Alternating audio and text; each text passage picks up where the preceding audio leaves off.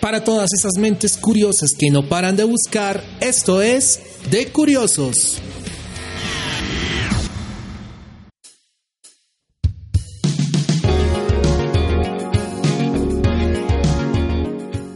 Estamos en De Curiosos y antes de entrar en materia con el episodio de hoy, quisiera saludar a todas aquellas personas que se han venido sumando a esta experiencia de divulgación sonora. Recordarles que pueden contactarnos a través de las diferentes redes sociales, en Facebook, en Instagram, en Twitter. Nos encuentran como De Curiosos. Pues allí nos pueden dejar sus opiniones o solicitudes de temas que les gustaría escuchar en el programa. También recuerden que nos pueden escuchar en todas las plataformas que alojan podcasts como Spotify, Evox, Spreaker, SoundCloud también tenemos un canal de YouTube donde se están subiendo los episodios del programa. Ahora sí, comencemos.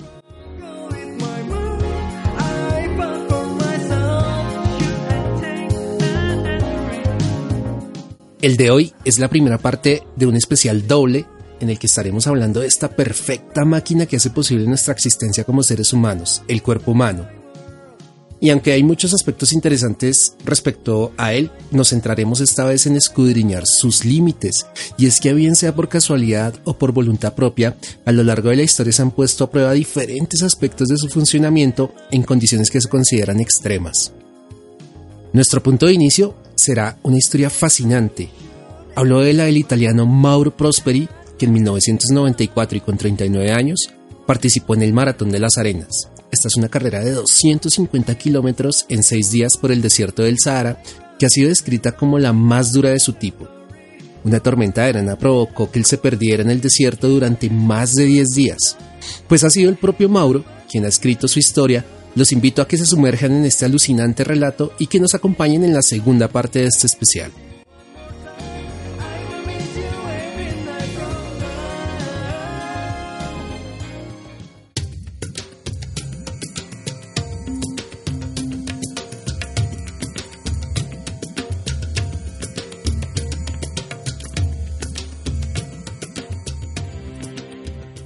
Lo que más me gusta de correr maratones extremas es el hecho de que me permiten acercarme a la naturaleza. Las carreras suelen llevarse a cabo en escenarios hermosos, que incluyen montañas, desiertos, glaciares. Me enteré de la maratón de las arenas por casualidad. Ya me había retirado el pentathlon cuando un buen amigo me dijo, hay una maratón increíble en el desierto, pero es muy difícil.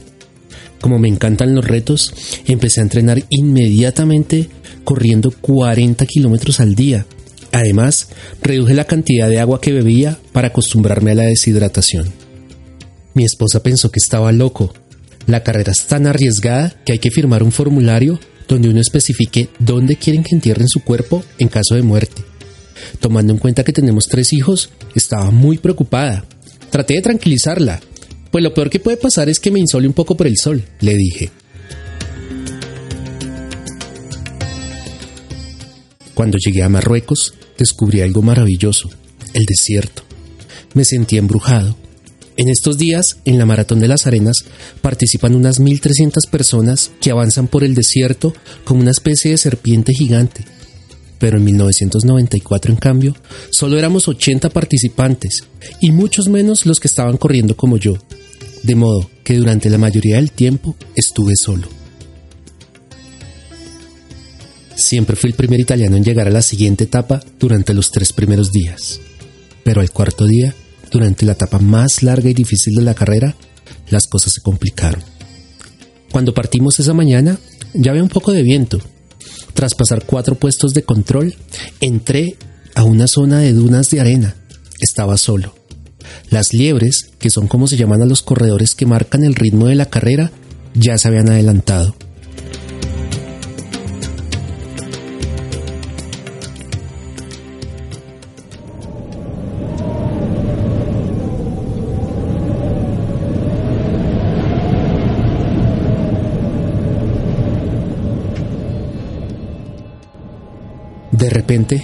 comenzó una tormenta de arena muy violenta. El viento arreció con una furia aterradora. Fui tragado por una pared de arena amarilla.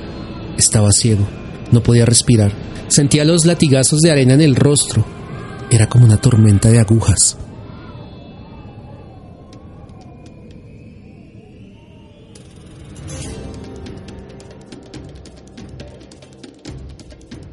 Entendí, por primera vez, lo poderosa que podía ser una tormenta de arena. Le di la espalda al viento y me envolví en una bufanda alrededor de la cara para evitar que la arena siguiera hiriéndome. No estaba desorientado, pero no podía dejar de moverme para evitar ser enterrado. Eventualmente me agaché en un lugar protegido y esperé a que la tormenta terminara. Duró ocho largas horas.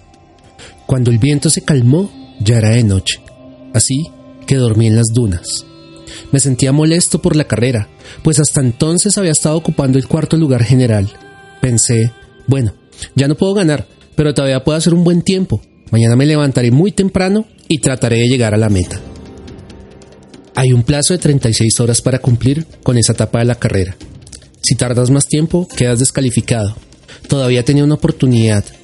Lo que no podía imaginar era la forma dramática como la tormenta cambiaría todo lo que me rodeaba.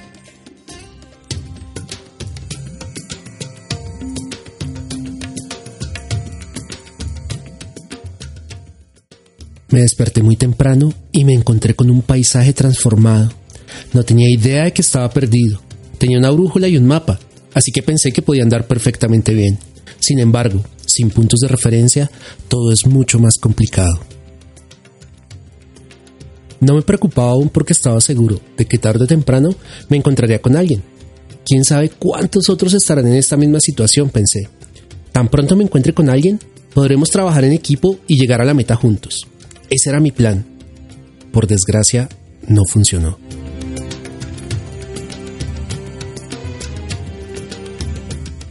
Cuando me di cuenta que estaba perdido, lo primero que hice fue orinar en mi botella de agua de repuesto, porque cuando todavía se está bien hidratado, la orina es más clara y más potable.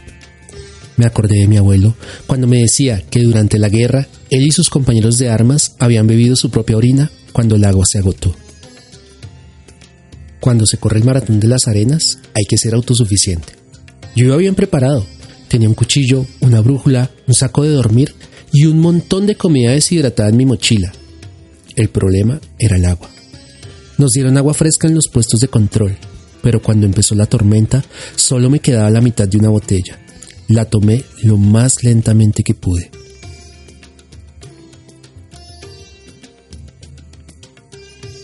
Soy muy resistente al calor y estaba teniendo cuidado. Solo caminaba en las mañanas y luego de nuevo en la noche. Durante el día, cuando no estaba caminando, intenté encontrar refugio y sombra. Llevaba una gorra de béisbol con un sombrero de lana roja encima para mantener la temperatura lo más constante posible.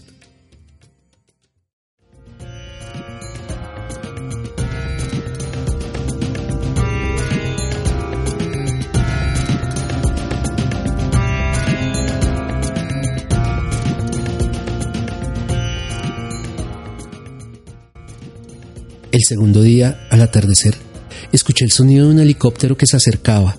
Asumí que me estaban buscando, así que saqué mi bengala y la tiré al aire. Volaba tan bajo que llegué a ver el casco del piloto. Pero no, él no me vio.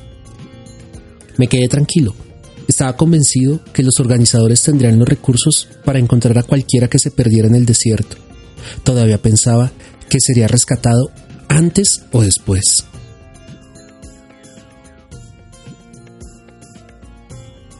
Un par de días después me encontré con un morabito, un santuario musulmán donde los beduinos paran cuando están cruzando el desierto.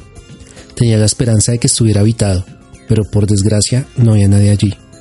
Solo el ataúd de una persona a la que se le atribuye cierta santidad. Bueno, al menos tenía un techo sobre mi cabeza. Era como estar en casa. Evalué mi situación. No era color de rosa, pero me sentía bien físicamente. Comí un poco de mis raciones que cociné con orina fresca y no con la embotellada que estaba ahorrando para beber. Empecé a beberla al cuarto día. El moravito se había llenado con la arena de cada una de las tormentas, así que el techo era muy bajo. Subí a la azotea para plantar mi bandera con la esperanza de que alguien que me estuviera buscando pudiera verme. Mientras estuve allá arriba, Vi algunos murciélagos apiñados en la torre. Me decidí a beber su sangre. Agarré un puñado de murciélagos, Les corté la cabeza y les aplasté el interior con un cuchillo. Luego chupé. Me comí al menos 20 de ellos crudos.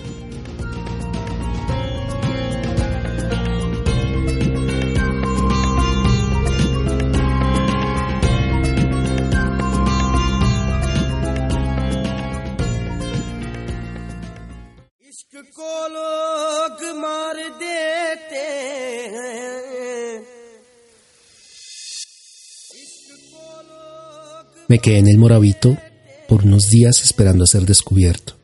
Se la desesperación en dos ocasiones. La primera, cuando el helicóptero pasó sobre mí sin verme. La segunda, cuando vi el aeroplano. Llevaba tres días en el Moravito cuando vi el ruido de un motor. No sé si me estaba buscando, pero inmediatamente inicié un fuego con todo lo que tenía, mi mochila y todo lo demás, con la esperanza de que el avión viera el humo.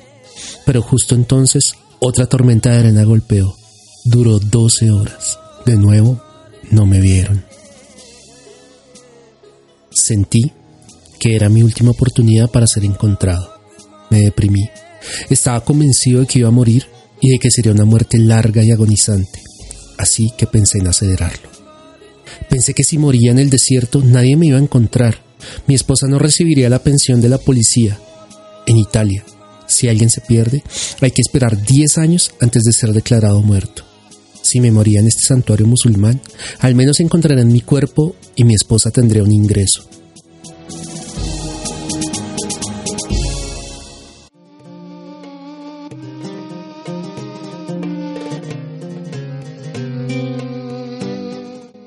No tenía miedo de morir. Mi decisión de atentar contra mi propia vida surgió del razonamiento lógico y no de la desesperanza. Escribí una nota a mi esposa con un trozo de carbón y luego corté mis muñecas. Me tumbé y esperé a morir, pero mi sangre se había espesado tanto que ya no salía. A la mañana siguiente me desperté. No había logrado suicidarme. La muerte no me quería todavía.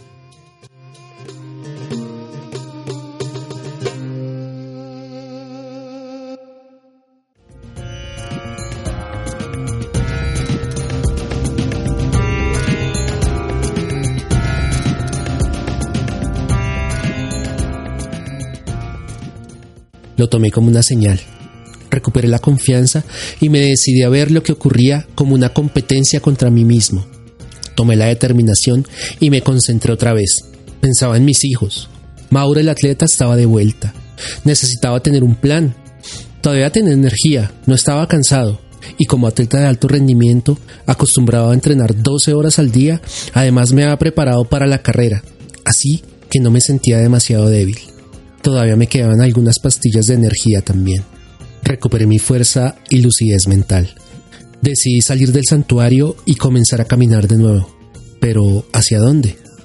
Seguí el consejo que los tuaregs nos habían dado antes de empezar la carrera.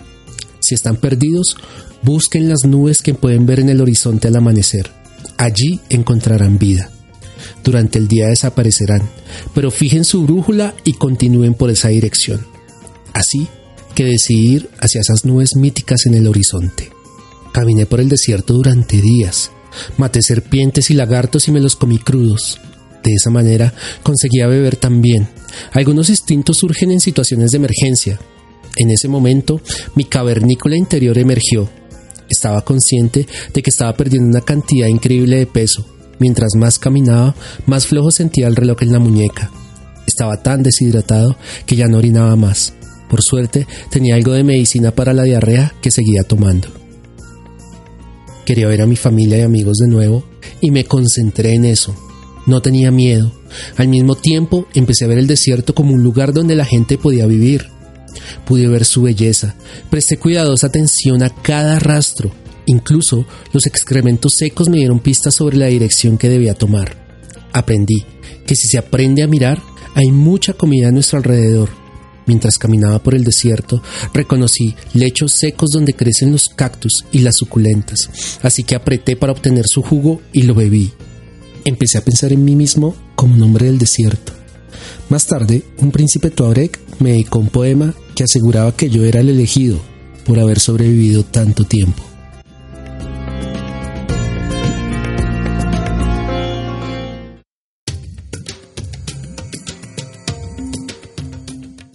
Mientras tanto, los organizadores estaban buscándome. Mi hermano y mi cuñado volaron desde Italia para unirse a la búsqueda. Encontraron algunas de las huellas que dejé atrás, como las trenzas de mis zapatos. Llegaron al Moravito y encontraron signos de que estuve allí. Sin embargo, estaban seguros de que estaban buscando un cuerpo. En el octavo día me topé con un pequeño oasis. Me acosté y me bebí sorbiendo lentamente durante unas seis o siete horas. Vi una huella en la arena, así sabía que la gente no podía estar lejos. Al día siguiente vi algunas cabras a la distancia que me dieron esperanza. Entonces vi a una joven pastora. Ella me vio también y salió corriendo asustada. Después de nueve días en el desierto, imaginen cómo lucía. Estaba negro de tanta mugre. La niña corrió hacia una tienda para advertir que yo iba en esa dirección. Solo veía mujeres en el campamento. Los hombres habían ido al mercado. Ellas hicieron cargo de mí. Fueron muy amables. Una mujer mayor salió de la tienda y de inmediato me dio leche de cabra para beber. Trató de darme un poco de comida también, pero vomité inmediatamente. No me permitieron entrar en la tienda porque era hombre, pero me pusieron en una alfombra en la sombra de su porche. Entonces enviaron a alguien a llamar a la policía. A ellos les gusta acampar cerca de bases militares para garantizar su protección. La policía vino y me llevó en su jeep. Me llevaron a su base militar con los ojos vendados porque no sabían quién era yo. Ellos pensaron que yo podía ser peligroso. Tenían armas y en ocasiones llegué a pensar que iban a matarme. Cuando se enteraron de que era el corredor de la maratón que se había perdido en Marruecos, me sacaron la venda de los ojos y celebraron. Descubrí que había cruzado la frontera de Argelia. Estaba a 291 kilómetros fuera de mi curso. Ellos me trasladaron al hospital de Tinduf, donde finalmente, después de 10 días, tuve la oportunidad de llamar a mi esposa. Lo primero que le dije fue, ¿ya me hiciste un funeral? Después de 10 días perdido en el desierto, es lógico esperar que alguien esté muerto. Cuando me pesaron en el hospital había perdido 16 kilogramos, pesaba solo 45. Mis ojos y mi hígado sufrieron daños, pero mis riñones estaban bien. No pude comer nada más que sopa o líquidos por meses. Me tomó casi dos años recuperarme. Cuatro años más tarde estaba de vuelta en la Maratón de las Arenas. La gente me pregunta por qué volví. Yo digo que cuando empiezo algo quiero terminarlo. La otra razón es que ya no pude vivir sin el desierto. La fiebre del desierto sí existe y es una enfermedad que definitivamente contraje. El desierto me llama a saludarlo cada año.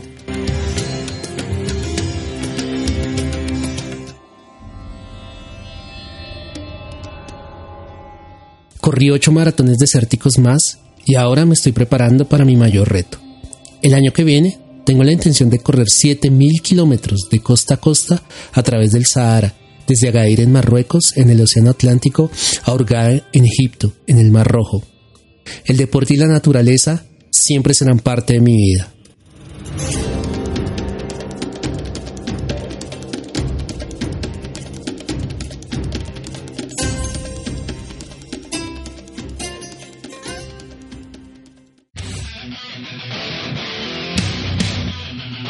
Para todas esas mentes curiosas que no paran de buscar, esto es De Curiosos.